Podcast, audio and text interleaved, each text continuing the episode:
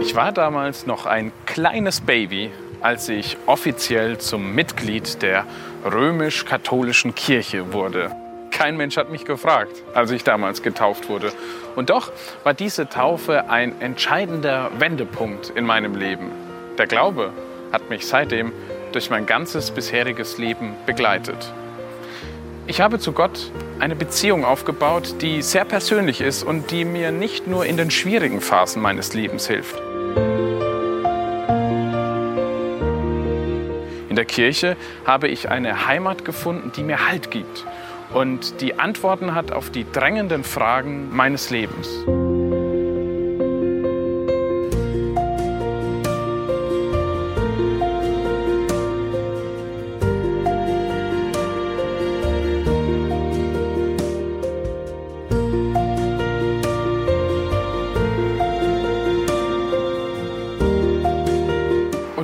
Werde ich sehr oft von meinen Freunden gefragt, was glaubst du eigentlich?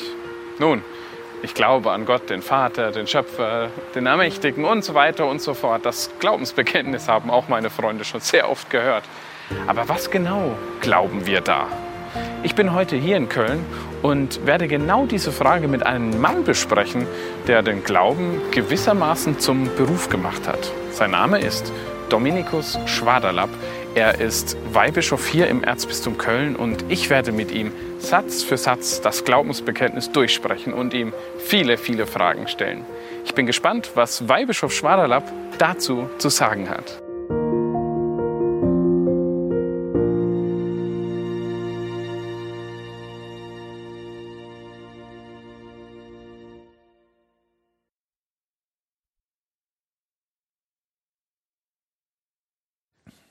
Herr Weihbischof, wir sind jetzt mit dem Glaubensbekenntnis schon sehr weit gekommen und jetzt sprechen wir über ja, die Gemeinschaft der Heiligen. Da zunächst meine Frage, wer oder was ist für Sie ein Heiliger? Da gibt es verschiedene Begriffe von Heiligkeit, die wir betrachten müssen, um zu einer Antwort zu kommen. Zunächst einmal, Gott allein ist heilig. Er ist der Heilige schlechthin der ganz Jenseitige, der Allmächtige, der Große, der Vollkommene. Und Heiligkeit von Geschöpfen, von Menschen bedeutet immer Anteil haben an der Heiligkeit Gottes. Ist nicht etwas von Gott getrenntes, sondern Gott gibt uns Anteil an der Heiligkeit. Der Apostel Paulus ähm, grüßt zum Beispiel in seinen Briefen die Korinther mit den Worten, mit den Worten äh, ein Gruß an die Heiligen, die in Korinth sind. Er nennt sie Heilige. Diejenigen, die von Gott auserwählt sind, jene, die durch die Taufe geheiligt sind. Also die Getauften sind in diesem Sinne die Heiligen. Also in diesem Sinne sind wir äh, beide auch Heilige. Das ist aber sozusagen der grundlegende Begriff der, ähm, der Heiligkeit. Daneben gibt es dann aber auch noch den Abgleich sozusagen mit der Realität. Wie weit leben wir denn entsprechend dieser Heiligkeit, die für uns von Gott geschenkt ist, wie weit leben wir nach dem Evangelium, wie weit sind wir Christus ähnlich. Und dann gibt es eben die Heiligen im Himmel, die wir als solche verehren. Ähm, jeder, der im Himmel ist, ist heilig. Aber es gibt dann auch solche, die von der Kirche besonders uns als Vorbilder dargelegt werden, die vollendet sind, die einfach in einer ganz besonderen, man sagt heroischen Weise das Christsein gelebt haben. Worin besteht eigentlich der Grund in der so großen Heiligenverehrung in der katholischen Kirche. Besteht da nicht die Gefahr, dass da ein bisschen Konkurrenz zur Gottesverehrung künstlich produziert wird? Das wäre so, wäre so ähnlich, als würde man sagen, dass ob nicht die, ähm, die Spieler in einem Orchester eine, Konkur eine Konkurrenz darstellen zum, stellen zum Komponisten sondern die, die, äh, die, die, die, Musik, die Musizierenden, sie bringen ja die Musik zur Geltung, zum Hören, zum Hören. So ist es mit den Heiligen auch. Sie bringen Gottes Willen zur Geltung. Also das ist keine äh, Konkurrenz, sondern wir verehren die Heiligen, weil sich in ihnen etwas, möchte sagen, von der Ökonomie Gottes deutlich wird. Wir haben das ja schon im Laufe unserer Gespräche immer wieder festgestellt. Gott will durch Menschen in dieser Welt handeln. Er sucht sich immer wieder menschliche Instrumente. Er offenbart sich Adam und Eva, es kommt Noah, es kommt Mose, es kommen die Propheten. ganz besonders natürlich Jesus Christus, da haben wir auch drüber gesprochen, und Maria, die, äh, die Apostel und viele andere. Also Gott will durch menschliche Werkzeuge in dieser Welt sichtbar werden, hörbar werden, berührbar werden, sein Heil wirken. Und Heiligenverehrung bedeutet eben, wir verehren die Menschen, die sich in besonderer Weise als Instrumente Gottes ähm, ihnen zur Verfügung gestellt haben, die da vorbildlich sind. Und nicht nur das, nicht nur als Vorbilder, sondern die jetzt auch im Himmel, so glauben wir, eben Fürsprecher sind. Das heißt, weiterhin äh, wirken können, so wie sie auf Erden auch Instrumente in der Hand Gottes waren, sodass sie das weiterhin auch, auch im Himmel sein können. Haben Sie da einen bestimmten Lieblingsheiligen, den Sie verehren? Ja, an erster Stelle natürlich Maria, die Gottesmutter. Ja. Sie ist ja auch äh, eine Extraliga unter den Heiligen. Und äh, während wir nicht gehalten sind, bestimmte Heilige zu verehren, das ist die Freiheit der Kinder Gottes sozusagen, so sind wir doch gehalten, die Gottesmutter zu verehren, weil sie eben eine ganz äh, besondere, einmalige Stellung in der Heilsgeschichte hatte. Und je länger ich die Mutter Gottes kenne und liebe, desto wichtiger wird sie auch für mich als große Helferin ja, ihren Sohn nicht aus den Augen zu verlieren und vor allen Dingen immer an seiner Seite zu bleiben. Hm. Die Heiligen werden ja auch deshalb verehrt, weil man sich da relativ sicher ist oder die Kirche sagt, äh, dass, dass diese Menschen quasi nach ihrem Tod das Ziel erreicht haben, dass diese im Himmel sind. Wie kann sich die Kirche da so sicher sein? Ja, die Kirche ist sich sicher. Also es gibt, natürlich gibt es Heilige, die nicht in dem Sinne heilig gesprochen sind und dennoch im Himmel sind verborgene Heilige. Und so kennt wahrscheinlich jeder welche vielleicht aus der eigenen Familie, von denen man überzeugt ist, ja, die sind bestimmt im Himmel. Die haben ganz vorbildlich als Christen gelebt, auch wenn sie vielleicht niemals heilig gesprochen werden. Also der Himmel ist voller als nur äh, mit denen, die heilig gesprochen sind. Heilig sprechen bedeutet nicht, dass auch die Kirche jemand in den Himmel katapultiert, sondern Heiligsprechung bedeutet tatsächlich, das ist ein regelrechtes, man kann sagen, Gerichtsverfahren, ähm, wo untersucht wird, kann man feststellen, dass die betreffende Person bei Gott im Himmel ist. Und da gibt es verschiedene Stufen, die durchlaufen werden. Äh, also ein Fachmann in Details bin ich auch nicht, aber es wird erstmal geschaut, ist überhaupt eine Grundlage da. Ja? Und da ist zum Beispiel die Verehrung ein wichtiger Punkt. Also jemand, der keine, nach dem Tod keine Verehrung hat, der nicht im Ruf der Heiligkeit gestorben ist, hm, der hat kaum eine Chance für eine Heiligsprechung. Da fängt man schon gar nicht mit einem Prozess an. Dann wird das Schriftgut der betreffenden Person durchgeschrieben. Ist das tatsächlich katholischer Glaube oder ist das äh, eigentlich auch damit nicht vereinbar? Es wird sein Leben angeschaut. Wie weit hat er nach den Geboten gelebt? Wie weit hat er nach dem Evangelium gelebt? Und da geht es dann um den sogenannten heroischen Tugendgrad. Das hört sich jetzt ein bisschen geschraubt an, heroisch heldenhafter Tugendgrad. Und in einem Kommentar, was das bedeutet, heißt es da, der heroische Tugendgrad bedeutet nicht, außergewöhnliche Dinge getan zu haben, sondern die gewöhnlichen Pflichten des Alltags in außergewöhnlicher Weise. Das heißt sofort, dauerhaft und mit Freude. Das finde ich eigentlich sehr schön. Ähm, also Heiligsprechungsprozesse sind nicht auf Heldensuche, sondern sie suchen eben diejenigen, die auch, ja, wie es in den päpstlichen Segen heißt, die Perseverantia in bonis operibus, die, die die Beständigkeit in den guten Werken bis zum Ende gelebt haben. Also normale Alltagshelden. Genau. Ja. Es gibt dann noch, äh, dann ist der sogenannte Tugendprozess, ja, und als Ende dann also mit einem Dekret des Papstes, ja, der heroische Tugendgrad wird festgehalten. Äh, und dann gibt es eben noch ein weiteres äh, Faktum, und zwar, es muss für eine Seligsprechung ähm, ein Wunder vorliegen. Das ist sozusagen das Kriterium, um wirklich festzustellen, dass er, die betreffende Person, auch im Himmel angekommen ist, dass sie da auf seine Fürsprache hin, auf ihre Fürsprache hin ein Wunder geschehen ist. Und das ist ein sehr strenges Verfahren. Ähm, es wird tatsächlich auch mit ähm, mit Ärzten oder auch mit Ärztenkommissionen äh, wird das untersucht, wenn es um ein, eine Heilungswunder zum Beispiel geht. Und diese Ärztekommission muss nicht sagen, das ist ein Wunder, sondern die muss nur feststellen, ist das medizinisch erklärbar. Und ähm, da gibt es dann verschiedene Kriterien, ja, dass also die Heilung sofort spontan geschehen da muss, dass es dafür keine andere Erklärung gibt. Ja, und das ist dann schon ein hartes Auswahlverfahren, was wir vielleicht schon direkt, ach, das ist ja ein Wunder, ähm, nennen würden. Da ist die Kirche viel, viel strenger. Mhm. Zunächst waren ja vor allem, wurden ja vor allem Märtyrer heilig gesprochen. Ja, also ähm, in den ersten Jahrhunderten waren natürlich die, äh, nicht natürlich, sondern waren sehr, sehr viele äh, Christen waren Märtyrer und die hat man dann in besonderer Weise verehrt, weil die tatsächlich diese Hingabe äh, ganz gelebt haben. Dafür ist der Tod ihr, ihr Zeugnis, ja, dass sie als solche mhm. qualifiziert. Aber Gott sei Dank kam da mit dem Toleranzedikt von Mailand 313 ein, ein Friede für die Kirche, der eben jetzt das Martyrium nicht mehr nötig machte. Und der erste tatsächlich, der ohne Martyrium als Heiliger verehrt wurde, das ist der heilige Martin von Tours. Also der Mann, der den Mantel für den Bettler mhm. geteilt wird und heute noch. Ja, und da war nämlich dann die Frage, wie ist das denn? Können denn tatsächlich nur diejenigen, die als Märtyrer gestorben sind, als Heilige verehrt werden? Nein, auch die, die sozusagen ein Leben lang ein Martyrium, ein Zeugnis für Christus gelebt haben, ohne das Blut zu vergießen. Und wo man dann die Frage stellen konnte, ja, was ist denn eigentlich nachher das Anstrengendere, das Schwierigere, das Herausfordernde ein ganzes Leben lang oder halt eben in diesem Augenblick des Todes.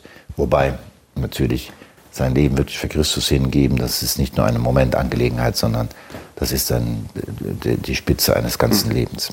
Das Wort Märtyrer hat ja vor allem jetzt in der heutigen Zeit auch eher einen negativen Klang. Was unterscheidet denn einen christlichen Märtyrer von den Märtyrern aus der Zeitung, die von den Selbstmordattentätern, die man, von denen man immer wieder liest und hört. Ja.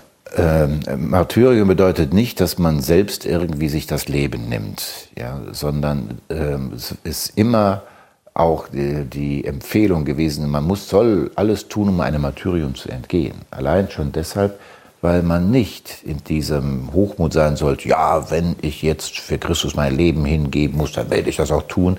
Man muss mit der eigenen Schwäche rechnen, deshalb wird äh, hat die Kirche immer empfohlen, möglichst das Martyrium zu fliehen, aber wenn es unausweichlich ist, es anzunehmen. Ähm, aber nicht in dem Sinne, dass ich mir selbst das Leben nehme oder Gewalt anwende, sondern Gewalt erleide. Mhm. Das heißt dann, ähm, ich, soll, ich soll nicht äh, aus eigener Kraft, aus eigenem Willen das Martyrium suchen, sondern schon eher den Problemen aus dem Weg gehen in meinem christlichen Alltag? Ja, den Problemen nicht aus dem Weg gehen, aber dem, dem Blutzeugnis aus dem Weg gehen. Also ähm, aus dem Weg gehen, sofern es vermeidbar ist. Also ja, nicht, um den Preis, nicht, nicht um den Preis, dass man den Glauben aufgibt ja. oder verleugnet. Äh, das ist eben, der Glaube ist ein höheres Gut äh, als das eigene Leben. Christus ist wichtiger als das eigene Leben. Es ist also eine Abwägungssache dann in, äh, auch vielleicht in, in anderen Ländern, wo Christen vielleicht einer höheren Ver oder mehr Diskriminierung ausgesetzt sind, auch mit der Gefahr der Verfolgung, dass er dann gucken muss, so lohnt es sich da jetzt Zeugnis zu geben, mein Leben zu riskieren oder ähm, bin ich jetzt nochmal still? Ja, was heißt lohnt sich? Das ist, finde ich, die falsche Kategorie. Nicht lohnt es sich, sondern ähm, kann ich es äh, vermeiden. Ja, also ähm, ohne meinen Glauben zu verleugnen. Ja, also ich muss nicht ins offene Messer rennen. Aber wenn das Messer mir entgegengehalten wird und sagt, es wird dir nicht in die Rippen gestoßen, wenn du deinen Glauben verleugnest, hm. dann habe ich keine andere Wahl. Alles so leicht gesagt. Ja. Also es gab auch in der Zeit der Verfolgung in den ersten Jahrhunderten Verfolgungen mit sehr vielen äh, Märtyrern. Und es gab auch Verfolgungen, zum Beispiel unter Kaiser Decius, wo es sehr viele gab, die dann doch ähm, die das Kaiseropfer dargebracht haben. Und äh, so, ich erinnere mich noch da an die Vorlesung in Kirchengeschichte, wo uns der Professor sagte, ja, das waren eigentlich, hat der Kirche die größeren Probleme bereitet. Nicht die vielen Märtyrer, sondern wenn das Martyrium, wenn eben viele umgefallen sind, abgefallen mhm. sind in diesem Augenblick. Das hat der Kirche viel mehr äh, zugesetzt. Und da ist ja auch das Wort, ja, äh, sanguis martyrum semen Christianorum, das Blut der Märtyrer ist der Samen für neue Christen. Äh, Josef Teusch, einer unserer früheren Generalvikare, hat im Hinblick auch auf die Märtyrer der Stadt Köln, Heilige Ursula und ihre Gefährtin, einmal in einer Predigt gesagt, den Gläubige kann man töten, den Glauben nicht. Ja. Aber das war ja unter anderem die Auseinandersetzung mit diesem berühmten Weihrauchopfer für den mhm. Kaiser. Das eine Glaubensfrage, ob ich dem Kaiser jetzt ein Körnchen äh, Weihrauch opfere oder nicht. Was Warum war diese Sache so dramatisch? Was war so schlimm daran, dass da viele Christen, wie Sie gesagt haben, umgefallen sind? Naja, also dafür, man, viele haben sich vielleicht äh, verführen lassen nach dem Motto, in meinem Herzen bewahre ich den Glauben, was ich da tue, ist ja nichts. Aber das, was, da, was mit diesem Körnchen Weihrauch getan wird, ist ein öffentliches Bekenntnis zu Göttern, die es nicht gibt, ist ein öffentlicher Glaubensabfall. Der Hintergrund ist ein in dieser Frage äh, spitzt sich etwas zu, was eine Realität im Menschen ist. Wir sind Menschen mit Leib und Seele. Und äh, unsere Seele, das Innere, will nach außen sichtbar werden. Äh, und unser Leib bringt, um wieder das Bild einmal zu bringen, auch das Innere zum Klingen. Ja, das ist auch ähnlich wie das Verhältnis zwischen Komponist und äh, Orchester. Ja, ähm, das, was in der Seele vor sich geht, ja, was der Komponist der denkt, das muss zum Klingen gebracht werden, damit es zur Wirklichkeit kommt. Und das muss auch übereinstimmen. Ja, Leib und Seele gehören zusammen. Und ähm, Paulus sagt, in, im Herzen glaubt man, mit dem Mund bekennt man. Ja. Das, das Glaube im Herzen und das Bekenntnis gehören zusammen. Wenn Sie in Ihrem Herzen sagen, ich liebe meine Frau, aber mit den Worten sagen äh, zu einer anderen Frau, ich liebe dich, dann ist es Verrat an Ihrer Frau. Da können Sie doch sagen, nein, nein, mein Herz war immer bei dir. Mein, also äh, Leib und Seele gehören zusammen und das gilt für den Glauben auch.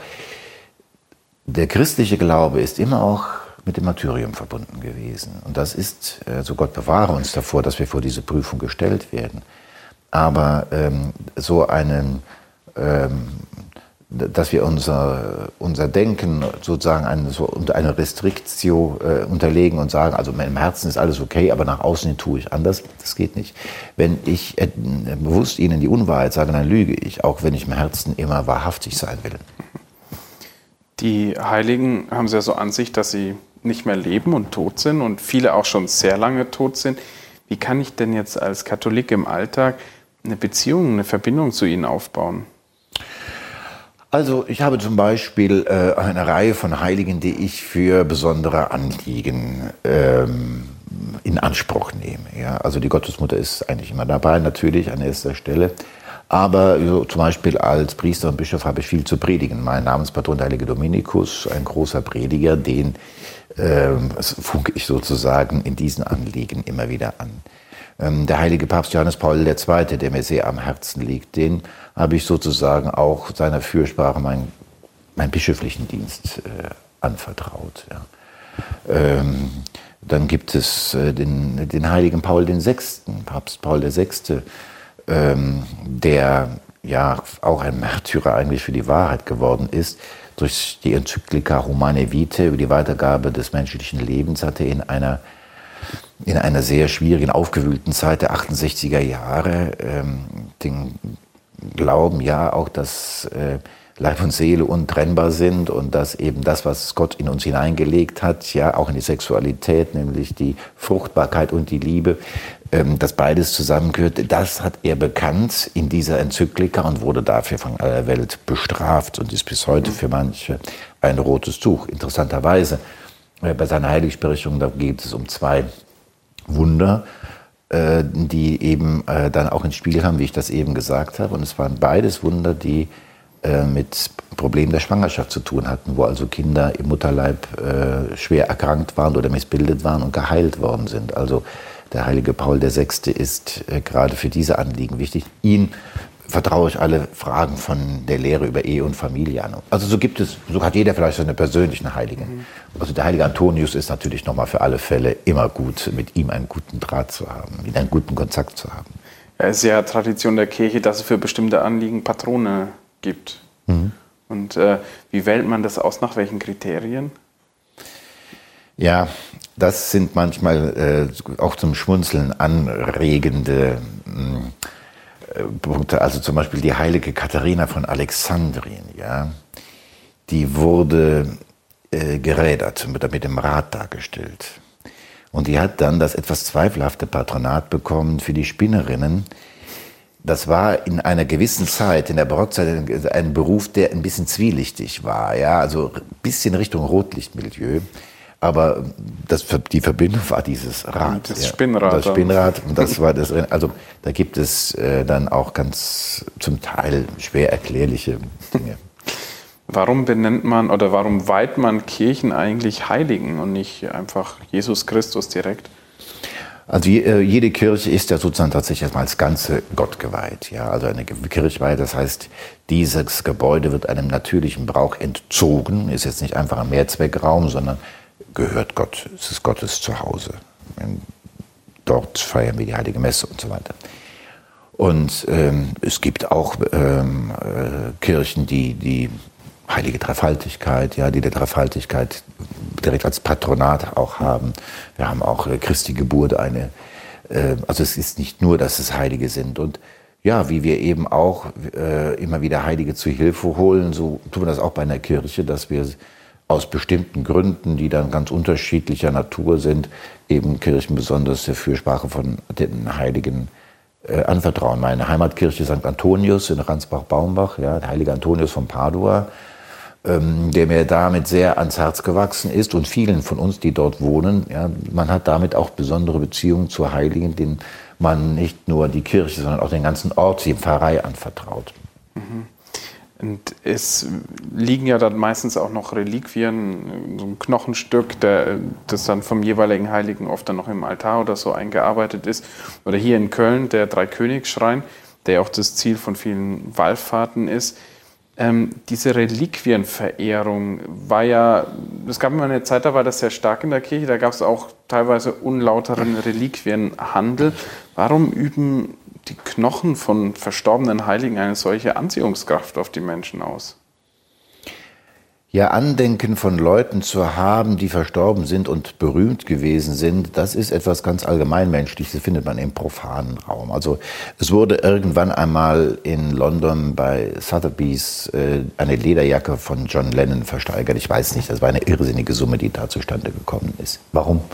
Ja, man hat, das ist etwas, was einen noch an den Betreffenden äh, erinnert und äh, äh, das, das ist so die menschliche Seite, dass wir gerne etwas haben, äh, was uns an Menschen erinnert, die nicht mehr da sind. Also mh, Dinge, ähm, die einem von Bedeutung sind. Also zum Beispiel, ich habe das von schon mal in einem anderen Zusammenhang erzählt, hier den Ring, den habe ich von Kardinal Meissner bekommen bei der Bischofsweihe. Der ist natürlich mehr als nur für mich nur ein Zeichen, dass ich Bischof bin, sondern er ist natürlich für mich auch deshalb kostbar, weil ich das von ihm erhalten habe. Das ist so die, die menschliche Seite, die ohnehin da ist. Aber es gibt natürlich noch eine, eine gläubige Seite, auf die wir ja noch einmal zu sprechen kommen werden. Ähm, das hängt mit der Auferstehung der Toten zusammen, mit der Auferstehung des Fleisches. Das heißt, dass diese Reliquien am Ende der Tage, wenn Christus wiederkommt, einmal in, in einer Weise verklärt auferstehen werden, dass der Verstorbene auferstehen wird und dabei auch, wie äh, Josef Ratzinger in seiner Dogmatik sagt, auch, dass nicht an den Reliquien vorbeigeht, wie immer, das, wie immer wir das uns genau vorstellen mögen. Das heißt, hm, wie ja, der, der Leichnam eines Verstorbenen ist nicht einfach ein Stück Materie und Knochen sogar gesetzlich besonders geschützt, ähm, dass eben Verstorbene nicht geschändet werden dürfen.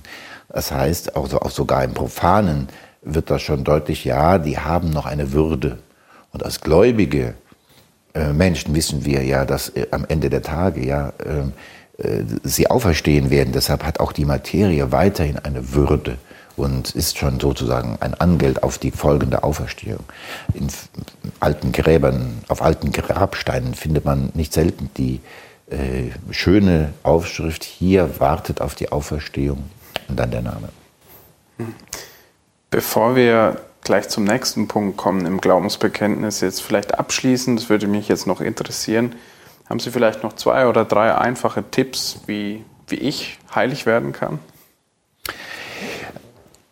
Ja, äh, würde ich zwei nennen. Den ersten habe ich schon mal erwähnt eben. Also wie wird man heilig? Nicht indem man außergewöhnliche Dinge tut, sondern die gewöhnlichen Pflichten des Alltags in außergewöhnlicher Weise sofort, dauerhaft und mit Freude. Und dann kann man sich jeden Tag äh, die verschiedenen Pflichten, die man hat. Eben also auch Spülmaschine ausräumen. Ja.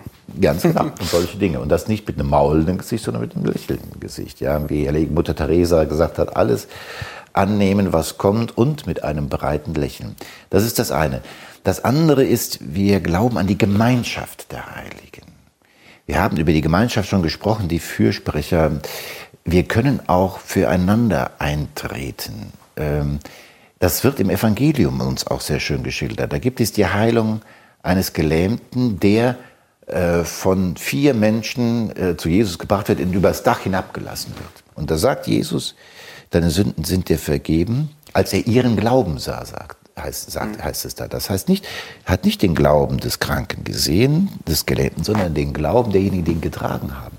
Das heißt, sozusagen stellvertretend für ihn haben sie geglaubt und aufgrund dieses stellvertretenden Glaubens hat Christus sie geheilt. Also wir können füreinander eintreten im Gebet, das gehört auch mit zur Heiligkeit, einander beistehen ähm, praktisch und übernatürlich und das hilft zur Heiligkeit der anderen und zur eigenen Heiligkeit. Herr Weihbischof, vielen Dank schon mal bis hierhin.